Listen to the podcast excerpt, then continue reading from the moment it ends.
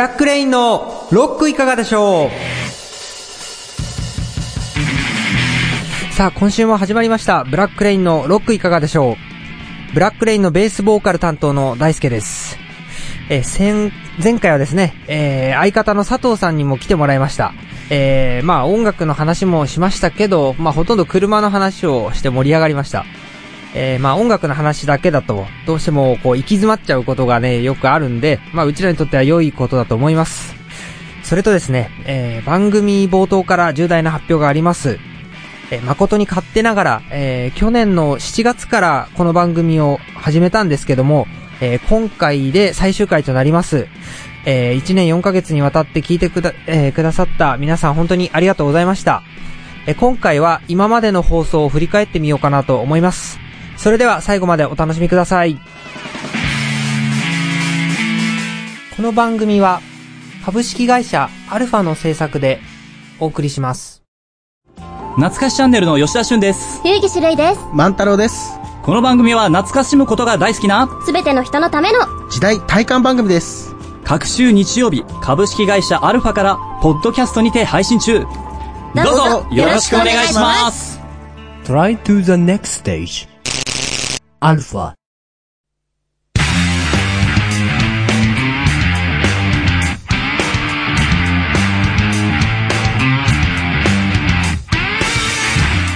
えー先ほど、えーオープニングの方でちょっと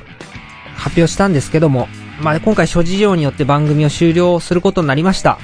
えー非常に残念なんですけども、まあ、バンド自体をやめるわけではありません。えー前回出演してもらったあのギタリストの佐藤さん、まあ、いたと思うんですけど、えー彼はですね、えーあのー社会人になってからの付き合いで、もう大学の時は僕は、あの、あんまりバンドをそんなにやってなかったんで、まあ、社会人になってから、えー、x ジャパンのコピーバンドで最初出会いまして、で、それから、 Janne Da Arc のコピーとか、 B'z のコピーとか、いろいろやりまして、で、今、ブラックレインを3年ぐらい一緒にやってます。まあ、なんだかんだ、今年で7年目、もう丸6年一緒にバンドをやってますんで、えーまあ、社会人になってからね、誰よりも多く会ってんじゃないかなと思います。えー、よく、あの、うちに泊まりに来たりもしてたから、えー、本当にね、まあ、仲はいいです。まあ、他にもね、いくつか、まあ、バンドをやってきたんですけども、まあ、オリジナルでもね、まあ、ブラックレインで3つ目なんですよ。で、まあ、週1回とかのバンド、月4回、えー練習する本格的なバンドもやったんですけども、まあ、なかなかね、あの、仕事しながらっていうのもあるし、えーまあ、そこまでね、週1回やっても、バンドこう、なんかね、前進していく感じはしなかったんで、まあ、自然消滅しちゃったんですけども、まあ、今のところブラックレインはずっとね、ここ、もう3年はね、月1回とか、まあ、ライブがあるとき、月2回なんで、えー、まあ、それぐらいのペースの方がかえっていいのかなと。まあ、それぞれがこう、練習したり、まあ、ね、提案したりしながら自由にやってるんで、続いてます。まあ、そんな中、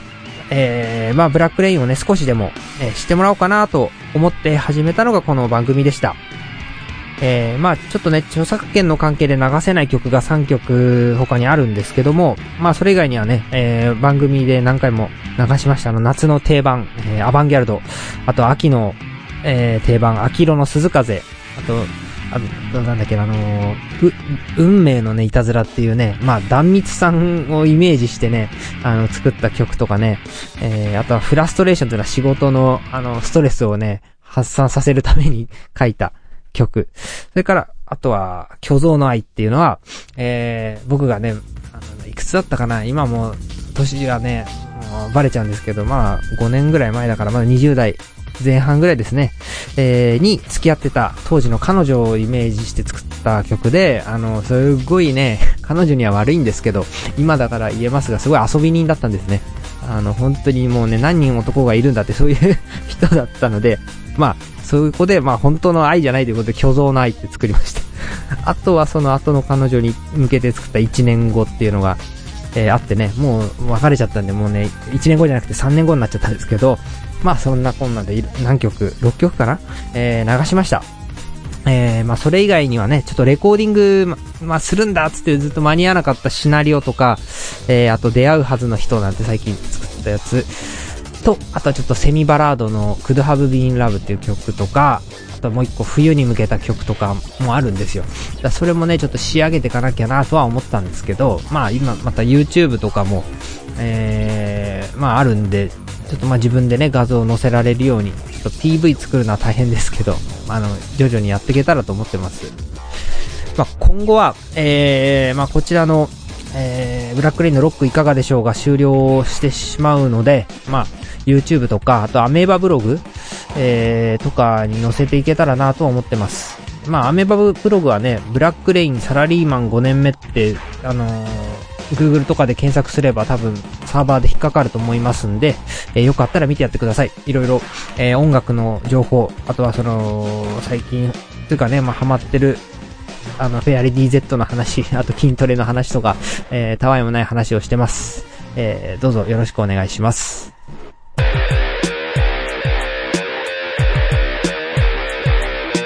ブラックレインのロックいかがでしょ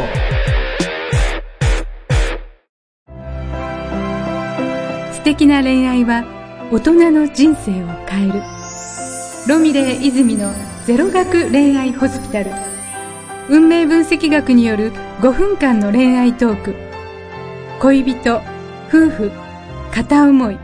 募集中の方どんどん楽しい恋をしてくださいね。ロミレーがお手伝いします人生楽しく生きましょう各週日曜日ポッドキャストで配信中 Try to the next stage. Alpha.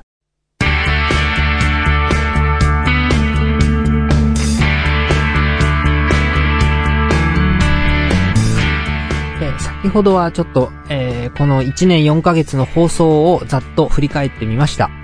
えっ、と、最近は、最近の話をちょっとさせてください。えっ、とね、最近はですね、ちょっと刺激的なことが2つありました。まず1つ目がですね、あのーまあ、バンドをね、まあ、やっていく上で、えさらに少しでもこう、いい方にこう進展させ、させていくためには、まあ、その道でプロのね、お方の、えお話を聞きたいなと思いまして、まあ、なかなかそういう機会がなかったんですが、たまたま、あの、もう、所属はしてないけど、昔あの、ビーズさんの、えー所属する、えーレコード会社、まあ、のビーイングっていうところがあるんですけど、そこの、まあ、そこで元働いてたプロデューサーさんがね、なんか、ワークショップをやるそうなんですね。で、それをですね、ちょっと参加してみようかなと思ってます。えーまあ、バンドのね、その集客の仕方っていうのもやるけども、やっぱり音楽を、まあ、マーケティングしていくっていうか、えーそういう、まあ、商業的なことまでね、教えてくれる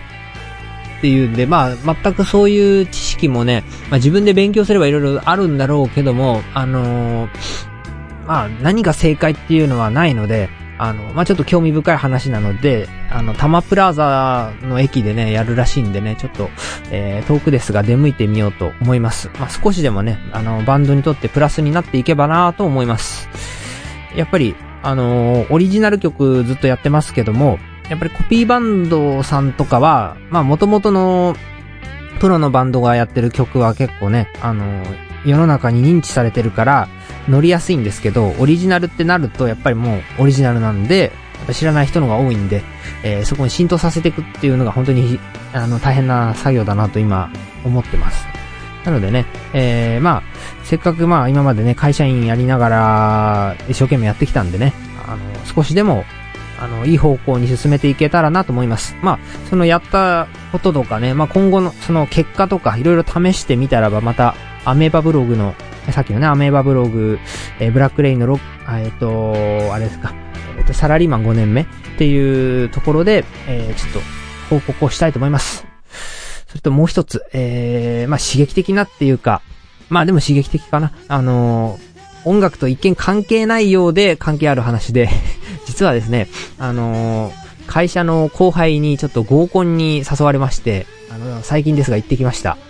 えー、まあそれでね、僕と後輩と、あと女の子二人来まして、最初はね、全然ね、話が弾まなくてね、あのー途中でね、女の子は携帯を見だしてね、あ、もうこれやばいなと思ってて、ただ、後輩が結構ノリのいいやつだったんで、ちょっと、あせっかくだからあの、歌歌いましょうよ、つってね、近くのカラオケ屋さんに行ったんですよ。それで、まあ、ブラックレインの曲は、あの、放送してないんでないんですけど、まあ、大好きなビーズさんとか x ジャパンさんとか歌わせてもらって、えー、そしたらね、女の子たちがちょっとびっくりしたらしくて、あのー僕自身がね、普段からもうメガネかけて、すごい、あの、黒髪で、ね、地味なので、まあ、その僕の、あの、か、あの、なんつうんだろう、体からね、そんな普段の声が出てくるって思わなかったらしく、かなりね、びっくりしてくれました。で、まあ、帰り際にね、まあ、どうせね、そんな声でね、歌えるんだから、もうちょっといろんな人の前で歌った方がいいんじゃないのなんて言ってくれたんで、ああ、ちょっと、あバンドやっててよかな、なんか良かったなと思って、えー、まあ今後のライブ活動も、今年はね、あんまりやってなかったんで、4月5月しかやってなかったから、えー、もうちょっとね、活発にやりたいと思います。まあ、サラリーマンは続けますが、えー、精一杯、えーブラックレインを引っ張っていきたいと思いますので、どうぞよろしくお願いします。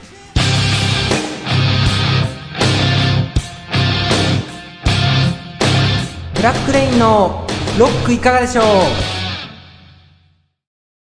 オリジナル短編小説を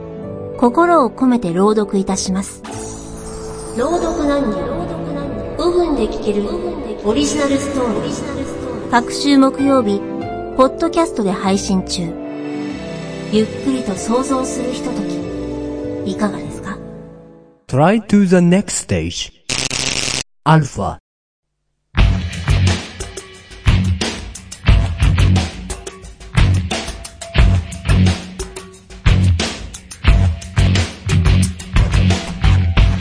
はい。えー最後になりますが、えー放送を聞いてくださった皆さん、本当に今までありがとうございました。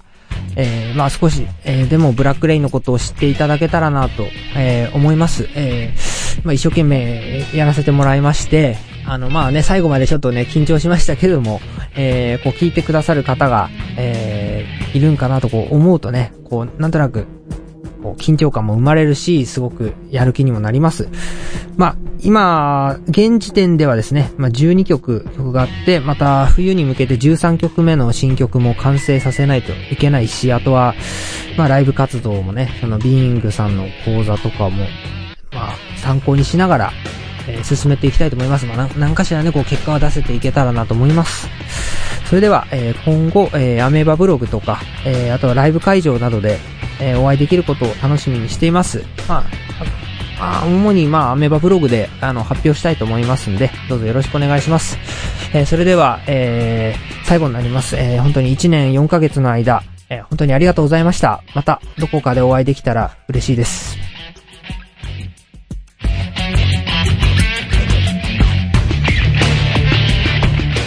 この番組は、株式会社アルファの制作でお送りしました。